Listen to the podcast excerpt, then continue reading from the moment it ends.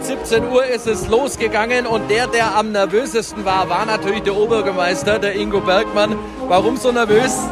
Ich habe noch nie in meinem Leben ein Fass angestochen. Und jetzt hat es super geklappt mit vier Schlägen.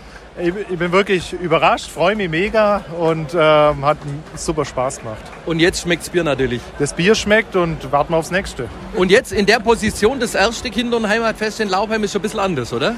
Ja, letztes Jahr konnte ich als Gast dabei sein, das war ganz angenehm, ihr musst nichts schaffen, war aber dabei. Das Jahr ist anders. Und der, der am meisten Arbeit damit hat, ist natürlich der Heimatfestausschussvorsitzende, der Ralf Aule. Wie lange davor schon angefangen mit dem Kinder- und Heimatfest? Ja, wir fangen nach dem Fest gleich wieder an mit Ideensammlungen, aber so richtig starten wir dann ab 1. September dann durch. Im Prinzip zehn Monate Vorbereitung. Sieht aber wunderbar aus. Ich meine, wir haben Donnerstagnachmittag, der Biergarten ist voll. Was geht da in einem vor? Ja, das ist natürlich so viel Tradition und Herzblut, was man hier erlebt, Freunde treffen und das ist für mich Heimat, das ist das, was Laubheim verkörpert, das ist das, warum die Leute hier gerne auf das Fest kommen und deswegen ist auch das Fest überregional so bekannt, weil es so kompakt ist und alles so eng zusammen.